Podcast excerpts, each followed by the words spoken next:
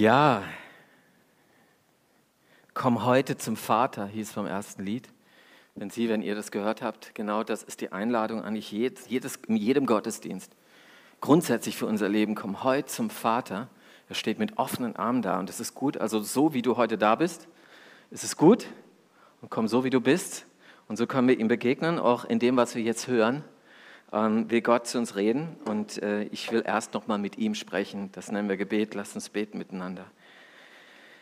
Ja, Vater im Himmel, ja, so ein Gott bist du, der mit offenen Armen dasteht. Und du weißt, wie jeder heute hier hergekommen ist, mit was für einem Päckchen, das er vielleicht aus dem Alltag zu tragen hatte, mit was für tollen Erlebnissen, die er aus seinem Alltag mitbringt, mit Höhen und Tiefen. Jeder kommt so, wie er gerade ist. Und so bitte ich dich, dass du jetzt redest in unser Herz hinein, in unser Leben hinein, durch dein Wort. Danke, dass du lebendig bist. Danke, dass du ein Gott der Liebe bist, der uns begegnen will, hier und heute und jetzt. Amen. Gefesselt sitzt du auf einem Stuhl. Vor dir steht ein Mann mit einem hasserfüllten, brutalen Gesichtsausdruck, drohend steht er vor dir, zündet sich eine Zigarette an, nimmt zwei Züge davon und hältst dir vor, das Gesicht und sagt dir folgendes: Entweder du löst dich von deiner Familie, entweder du löst dich von deiner Frau, mit der du viele Jahre verheiratet bist und die du von ganzem Herzen liebst, oder ich werde diese heiße Zigarette ein paar Mal auf deiner Stirn ausdrücken. Okay, die Situation habt ihr noch nicht erlebt, ich hoffe es. Äh, wirkt ein bisschen wie aus einem James Bond-Film oder irgendeinem anderen Agenten-Thriller. Ähm, was würdest du tun? Was würdest du in Situationen tun? Ähm, sind wir bereit, in solchen Momenten zu sagen, okay, also die Beziehung und die Liebe zu meiner Familie ist mir wichtiger als ein paar Narben auf der Stirn? Ich vermute mal, dass viele dazu bereit wären zu sagen, ja, das nehme ich in Kauf. So ein paar Narben, die nehme ich in Kauf. Warum? Warum ist das so? Weil es um eine Liebesbeziehung geht. Die Liebesbeziehung zu meiner Frau, die Liebesbeziehung zu meinen Kindern. Und die ist mir so hoch und heilig, dass ich bereit bin, dafür auch Opfer zu bringen. Die ist mir so hoch und heilig und diese Beziehung ist so eng, dass ich sage, ich nehme Dinge in Kauf, die mir Nachteile bringen, weil ich sie so liebe. Übrigens nicht anders ist es bei, einer, bei, der, bei dem Glauben. Der Glaube an Jesus hat etwas mit einer Liebesbeziehung zu tun, und zwar, das ist diese enge Liebesbeziehung zu Gott, diese enge Liebesbeziehung zu Jesus. Und auch diese enge Liebesbeziehung hat etwas mit Treue zu tun, damit, dass ich kompromisslos an ihm dranbleibe, an diesem Gott. Genauso wie ich in dieser Situation, die ich geschildert habe, hoffentlich kompromisslos treu zu meiner Frau und meinen Kindern stehen würde. Und das, was wir heute hören werden, dieser Bibeltext, der uns heute zugrunde liegt, diesem, äh, dieser Predigt heute, hat etwas damit zu tun, dass da Menschen bereit sind, Opfer zu bringen. Und ich habe das ganz bewusst an den Anfang gestellt, weil, ähm, weil für Menschen, die von vielleicht äh, in dieser Liebesbeziehung noch nicht stehen, sich, sich fragen, warum macht man das eigentlich? Warum bringt man Opfer für seinen Glauben? Und vielleicht wird es deutlich dadurch, dass tiefe Liebe, die tiefe Erfahrung der Liebe Gottes in Jesus, dass das es ist, was mich antreibt, treu zu sein, kompromisslos zu leben in meinem Alltag und kompromisslos an ihm dran zu bleiben. Und jetzt schauen wir uns das mal an. Äh, der, der Text, also wir sind gerade in einer Predigtreihe, das heißt, wir wir haben die Letters from God, also sieben Briefe Gottes an uns. Und diese sieben Briefe sind wirklich Gottes Briefe an uns. Und die hat der, der äh, Seher Johannes auf der Insel Patmos empfangen in diesem alten Buch, in diesem Buch der, der Offenbarung. So heißt das Buch, das letzte Buch der Bibel. Und da stehen sieben Briefe drin. Und heute sind, bei, bei, bei mir, äh, sind wir bei einem Brief, der an eine Gemeinde geht in der Stadt Pergamon. Und wir lesen uns mal äh, diesen Text durch und ich bin der Überzeugung, dass jeder dieser Briefe auch ein Brief ist, der an uns, der an dich, an mich gerichtet ist. Die Situationen, sind natürlich zum Teil unterschiedlich, aber wir können daraus eine ganze Menge für unseren Glauben und unser Leben lernen. Und ich lese euch einmal ähm, den Anfang dieses Textes. Offenbarung 2, also im Kapitel 2, Vers 12 bis 17.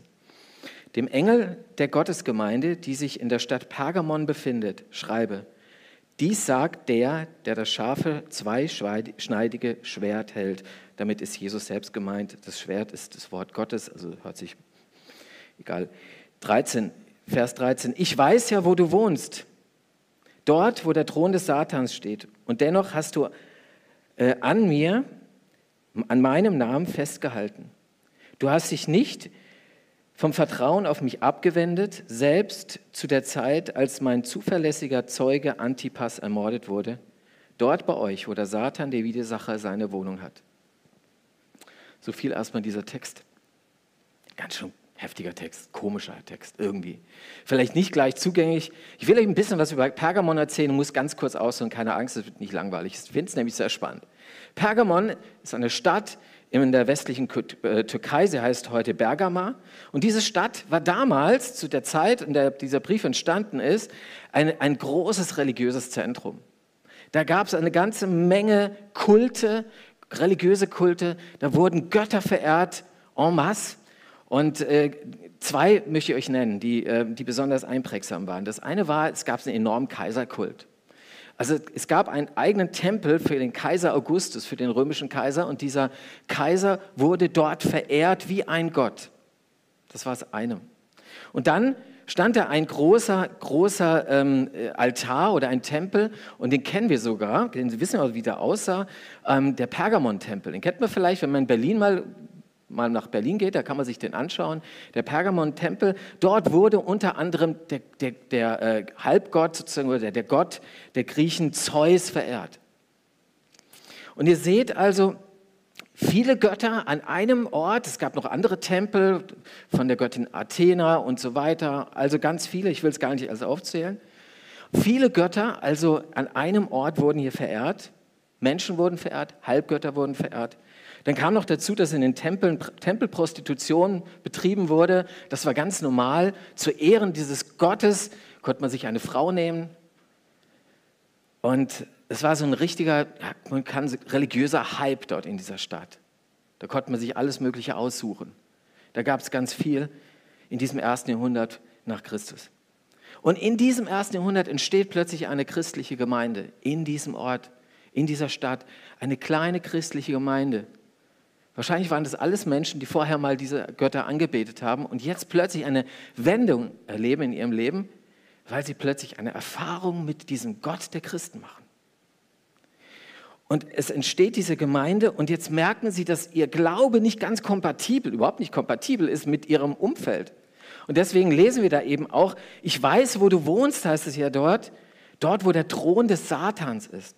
Der Thron des Satans geheimnisvolle Formulierung, aber letztendlich ist genau das gemeint, was ich gerade beschrieben habe. Es ist, es ist gemeint, dieser Aberglaube, der da grassiert, dieser Glaube an Götzen, an verschiedene Halbgötter und Menschen. Und jetzt stand dieser christliche Glaube so völlig im Kontrast zu dieser Lebenswelt und dieser Glaubenswelt.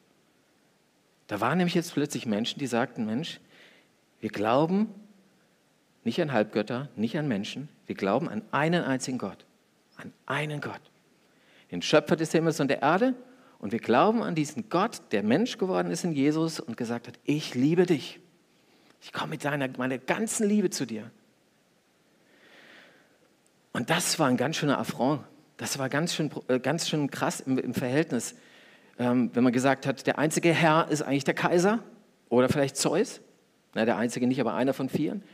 Aber es ist auf jeden Fall so, dass es in, Kontrast stand und ähm, diesen Christen war klar, diesen Jesus haben wir erlebt, den verehren wir, ihn allein, ihn lieben wir. Und jetzt sind wir wieder dabei.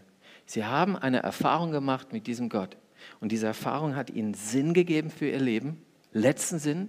Diese Erfahrung hat ihnen letzte Erfüllung für ihr Leben gegeben.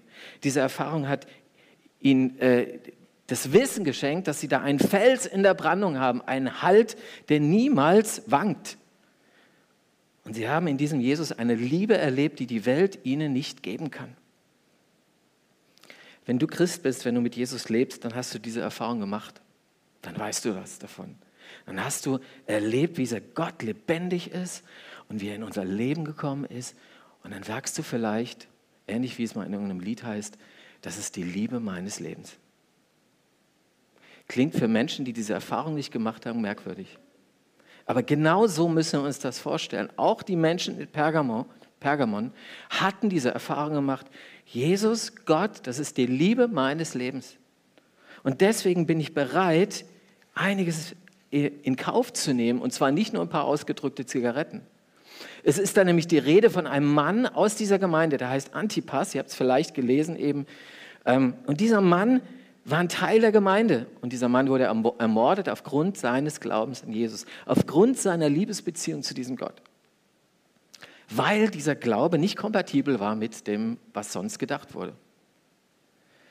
Das heißt, hier begann so eine Verfolgung von Christen, die es ja in vielen, vielen äh, Bereichen auch im ersten Jahrhunderten gab, wo, wo Menschen, die sich an Jesus gehängt haben, plötzlich Nachteile erlebt haben und massive. Antipas war einer dieser Menschen, die gestorben sind aufgrund ihres Glaubens an Jesus. Nur einfach aufgrund des Verbrechens, dass sie die Liebe ihres Lebens in Jesus gefunden haben. Wahnsinn. Und man könnte es folgendermaßen sagen, die, diese Gemeinde, die steht ich möchte es mal versuchen verdeut zu verdeutlichen hier mal. Stellt euch vor, das ist die Gemeinde und äh, man könnte auch sagen, die Familie Gottes und Jesus ist deren, ist ihr Papa, ja, ist ihr Vater. Äh, und da ist, da ist sozusagen eine Liebesbeziehung zu ihm da. Ja, da, sind, da ist die Gemeinde, das sind die Menschen, die mit ihm leben. Und die, die, leben, die haben Gemeinschaft miteinander und leben als Gemeinde dort in Pergamon. Und dann erleben sie, wie gesagt, diese Liebesbeziehung erfährt einen enormen Druck von außen. Dieser Druck von außen wird beschrieben hier als Thron des Satans. Ja? Also diese, ähm, dieser, dieser, religiöse Hype, der im Hintergrund war äh, und der, der nicht zu ihrem Glauben passte. Und wo sie ganz viel Widerstand erleben. Und das, die, diese Erfahrung, diese Erfahrung ähm, ist eine ganz krasse, die sie machen aber sie halten stand. Und Jesus lobt diese Gemeinde, sagt, hey, ihr habt das gut gemacht. Ihr habt an meinen Namen festgehalten. Ihr seid mir treu geblieben. Ihr seid mir kompromisslos treu geblieben. So, und jetzt wie das sieht es bei uns aus. Lasst uns mal ein bisschen zu uns kommen, aber es ist schwierig, ne? Erleben wir so einen Druck, so einen massiven, dass wir Angst haben müssen um, um unser Leben, nur weil wir in einer Liebesbeziehung zu Gott stehen? Bevor wir ganz zu uns kommen, lasst uns einen kleinen Schritt weitergehen, aber auf, auf heute. Und zwar, ich habe vor, die Woche war das, kam mir wieder ein, Heft in die Hand von einem Hilfswerk, das heißt Open Doors, das setzt sich für verfolgte Christen ein in der Welt. Und die, die stellen jedes Jahr nach, nach gewissen ähm, äh, Kriterien einen ähm, Weltverfolgungsindex auf. Und da sieht man das mal, so eine große Karte, ich habe mal eine bestellt, die werde ich auch mal irgendwann aufhängen, damit wir das mal vor Augen haben. Da gibt es Menschen in dieser Welt, die nur aufgrund ihres Glaubens Angst haben müssen, ob sie den nächsten Tag überleben oder ob sie nicht vielleicht äh, gefoltert werden oder sonst was. Und äh, interessant ist, die letzten Jahre, die ich das verfolgt habe, wahrscheinlich vielleicht sogar Jahrzehnte, war immer Nordkorea ganz oben. Und jetzt gab es einen Tausch an der Spitze an den Ländern, die die meisten Erfolg, äh, Verfolgung haben. Also das seht ihr hier in, mit Rot markiert, die, die, die orange markierten sind sozusagen die Länder, in denen es auch heftige Verfolgung gibt. Aber die Roten sind ganz an der Spitze. Und dieser Wechsel vollzog sich jetzt durch, ähm, durch die Taliban, die in, in Afghanistan wieder die Herrschaft übernommen haben. Und jetzt ist Platz 1 Afghanistan. Und ich habe, habe ein bisschen recherchiert und nachgeguckt und ich fand einen, einen Bericht von einer Frau aus Afghanistan, die diesen Druck enorm erlebt gerade. Und ich will ihn euch vor, kurz vorlesen. Diese Frau aus Afghanistan schreibt, Jesus hat uns aufgerufen, viel Leid zu ertragen. Wenn die Menschen Christus nicht verschont haben, warum sollen, sollten sie denn uns verschonen? Man muss immer überlegen, die meisten Menschen, die dort äh, Christen sind, waren vorher Muslime. Ja, und der, sozusagen der Abfall vom muslimischen Glauben ist eine, kommt einer Todesstrafe, vor allem bei den Taliban gleich. So, also sie haben diese Liebe ihres Lebens in Jesus gefunden. Jetzt schreibt sie weiter. Ich bereitete mich und meinen Mann auf diese Schwierigkeiten vor. Aber wenn ich meiner, meinen Sohn und meine Tochter ansah, sank mein Herz und ich verlor allen Mut. Gott gibt mir Mut für den Moment, wenn, nein, niemals. Ich kann diese Worte nicht sagen, Herr, erbarme dich. Die Taliban gingen von Tür zu Tür, entführten junge Mädchen und zerstörten Familien. Und Gott weiß, allein weiß, wer sie über den Aufenthaltsort und die Identität der Christen informiert hat. Sie, sie durchsuchten ein Haus nach dem anderen, um uns zu finden. Ich wusste, wenn sie uns finden, töten sie uns als Christen auf der Stelle. So wie es mit meinen Verwandten geschehen ist. Wer weiß, wann sie vor unserer Haustür auftauchen werden. Es war unser großer Wunsch, mit unseren Brüdern und Schwestern zusammenzukommen und gemeinsam Gott anzubeten. Aber das war einfach nicht möglich. Wir konnten unseren Pastor nur mitten in der Nacht treffen, sodass niemand ihn oder uns erkennen konnte. Und dann der Schlusssatz, der mir hängen geblieben ist, der mich beeindruckt hat. Unser Vertrauen gilt allein Christus und wird es bis zu unserem letzten Atemzug bleiben.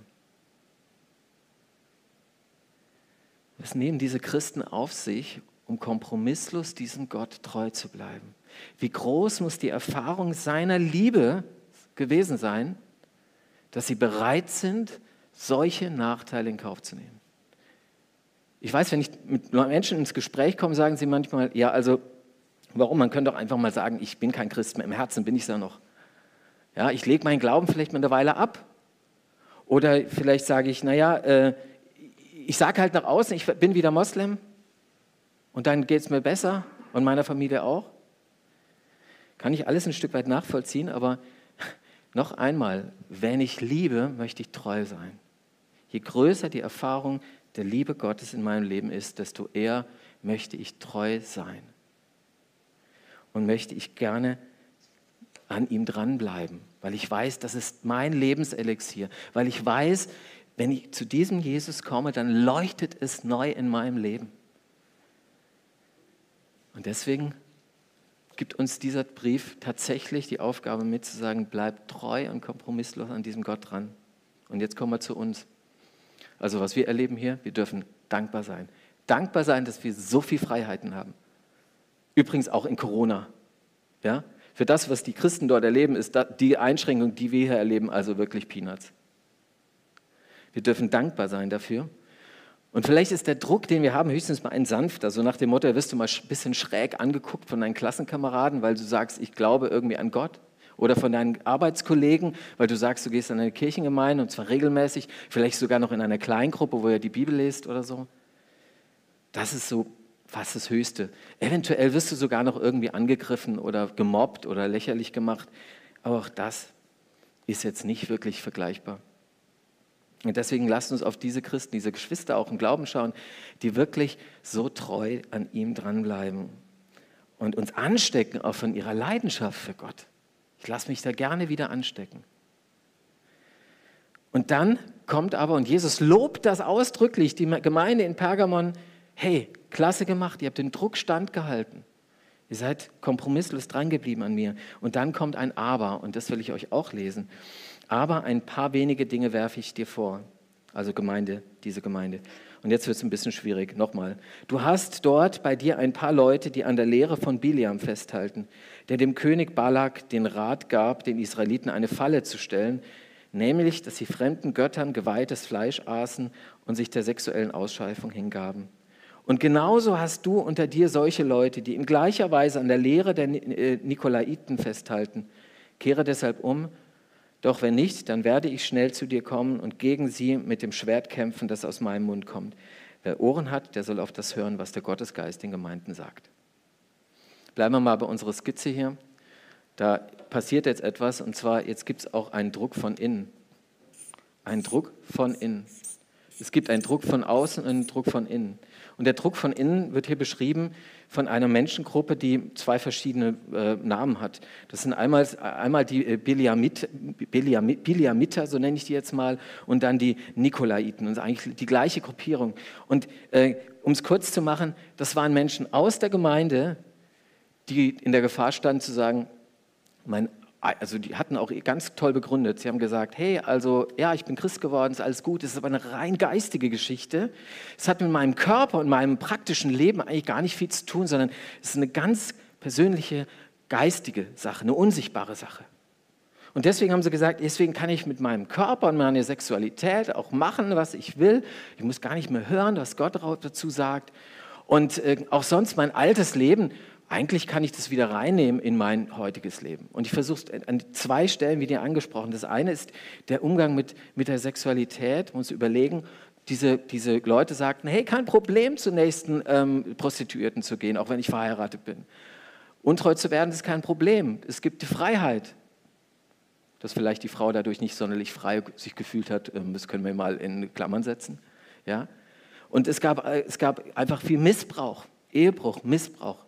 Dinge, die nicht zu dem passen, was dieser Gott, dieser Gott der Liebe sich für uns gedacht hat, auch im Bereich unseres Körpers, unserer Leiblichkeit, unserer Sexualität. Und dann gab es einige, die gesagt haben, naja gut, also ich habe immer mal wieder Hunger und da gibt es ja so äh, Opferkult und zu diesem Opferkult gehe ich gerne. Das, sind, das ist, das ist Götzen, Götzenopferfleisch und dieses Fleisch wird zur Anbetung dieser verschiedenen Götzen äh, dargereicht und ge gebracht. Und sie haben gesagt, das ist eigentlich wurscht. Wie gesagt, ist ja eine rein geistige Geschichte, mein Glaube. Deswegen esse ich auch weiterhin von diesem Fleisch. Und alle Christen, die drumherum waren, dem war eigentlich klar, wenn ich von diesem Fleisch esse, das diesen Götzen geopfert ist, dann nehme ich Anteil an der Anbetung für diesen, diese Götzen. Also ich gehe quasi auch fremd. Und jetzt, genau, ist vielleicht nicht ganz so aktuell, aber trotzdem ist mal der, der, der, der Hinweis wichtig. Da gab es Leute in der Gemeinde, die Druck gemacht haben, die, die dazu geführt haben, dass vielleicht, dass manche nicht treu geblieben sind ihrem Gott. Und, und wenn wir auf uns schauen, ich glaube, es ist wichtig, dass wir auch immer wieder sehen, nicht überall, wo Jesus draufsteht, ist auch Jesus drin. Nicht überall, wo Kirche Jesu Christi draufsteht, ist Kirche Jesu Christi drin. Ich habe schon Menschen auch aus Kirchengemeinden schon gehört, mir sagte letztens eine, ähm, äh, eine Kollegin sogar, die sagte zu mir, ja, also Ostern, die Auferstehung ist so viel wie die Augen schließen, die Sonne genießen und durchatmen. Dann habe ich mir gedacht, naja, vielleicht ist es doch noch ein bisschen mehr. Ja? Äh, das würde übrigens ein Atheist auch sagen. Ja? Würde ich mir nicht absprechen, dass der irgendeine befreiende Erfahrung dabei macht. Aber dass Auferstehung viel mehr ist, das fand ich schon sehr, sehr, sehr, sehr dünn. Ähm, oder ich habe das selbst in meinem Theologiestudium mitbekommen, dass Theologen, Theologieprofessoren quasi leugnen, dass Jesus auferstanden ist. Der Kern unseres Glaubens. Wir haben einen realen, lebendigen Gott, der auferstanden ist und lebt und der uns die Hoffnung zur Ewigkeit gibt. Ohne ihn haben wir die Hoffnung nicht. Der Kern unseres Glaubens, und wird gesagt, naja, Jesus ist im Grab geblieben, ist auch versät, verwest. Ähm, aber seine Sache geht weiter. Seine Idee lebt weiter. So ähnlich wie die Ideen von Karl Marx auch heute irgendwie noch weiterleben oder wer auch immer. Aber das ist mir doch viel zu wenig. Und da sind wir aufgefordert und sagt uns der Brief, auch da in die Auseinandersetzung zu gehen. Nicht dann wird, dass wir Menschen mobben oder sich schlecht behandeln, die anderer Meinung sind, aber in die Auseinandersetzung gehen und darüber auch reden und äh, klar machen, was für uns bedeutet, kompromisslos an diesem Gott dran zu bleiben. Und dann will ich aber, das ist die Gefahr dann, dass man immer auf die zeigt, irgendwie innerhalb des Kreises, na, die liegen falsch, will ich aufs, ihr merkt, ihr wisst es ja immer, ne? wenn man, wenn man äh, mit dem Finger auf jemanden zeigt, dann zeigen drei Finger auf mich zurück will ich auch selbstkritisch sein. Wie kompromisslos stehe ich denn zu meinem Glauben und zu Jesus in meinem Alltag? Biege ich mir nicht auch manchmal die Werte Gottes so zurecht, wie sie mir gerade passen und wie sie mir eigentlich angenehm erscheinen? Und wenn ich da ganz ehrlich bin und in mein Leben schaue, dann merke ich, da gibt es manche Halbheiten. Gibt es manches, was eigentlich nicht zu dieser Liebesbeziehung zu Jesus passt. Da gibt es manche Kompromisse, die ich eingehe und die mir, und das merke ich immer wieder, nicht gut tun. Auch meinen Mitmenschen nicht gut tun. An Jesus dranbleiben, ganze Sache mit ihm machen, das will ich wieder ganz neu und vielleicht du ja auch. Unabhängig, wie stark der Druck ist von draußen und von innen auf eine Gemeinde oder auf dich. Und zu guter Letzt, ganz wichtig, kompromissloses Leben kann ich nie aus mir selbst heraus. An diesen Gott dran zu bleiben und diese Liebesbeziehung zu leben mit diesem Gott kann ich nicht aus mir selbst heraus. Das ist mir ganz wichtig und deswegen habe ich zum Schluss diesen Satz euch mitgebracht. Den habe jetzt ausnahmsweise mal ich geschrieben. Je mehr die kompromisslose Liebe Gottes an mich, je mehr ich die kompromisslose Liebe Gottes an mich heranlasse, umso eher bin ich bereit, selbst kompromisslos Jesus und meine Mitmenschen zu lieben. Je mehr ich erlebe, wie treu dieser Gott zu mir ist, wie sehr er es, wie gut er es mit mir meint, je mehr, umso mehr werde ich bereit sein, treu zu sein in meinem Alltag. Nicht, weil es mir jemand sagt, sondern weil ich intrinsisch motiviert bin, weil ich die Erfahrung der Liebe Gottes gemacht habe und deswegen treu sein will. Vielleicht willst du das auch, vielleicht wieder ganz neu. Ich bete noch. Hier, Vater im Himmel, so kommen wir zu dir und du siehst, wie es in unserem Leben gerade aussieht, in meinem ganz persönlichen Leben, wie ich gerade zu dir stehe. Vielleicht bist du mir ganz fern gerade, vielleicht kann ich mit dir gerade gar nicht viel anfangen, vielleicht bist du mir gerade ganz nah, aber ich merke die Halbheiten in meinem Leben. Und so komme ich, und ich sagte stellvertretend für jeden von hier jetzt, komme ich ganz neu zu dir ganz neu zu dir und ich bitte dich, dass du und mich diese Erfahrung dieser ersten Christen schenkst, dass du uns liebt, liebst und dass du die, die, die Liebe in Person bist und dass du die reine, pure Liebe bist, die uns verändert und prägt. Danke, Herr. Amen.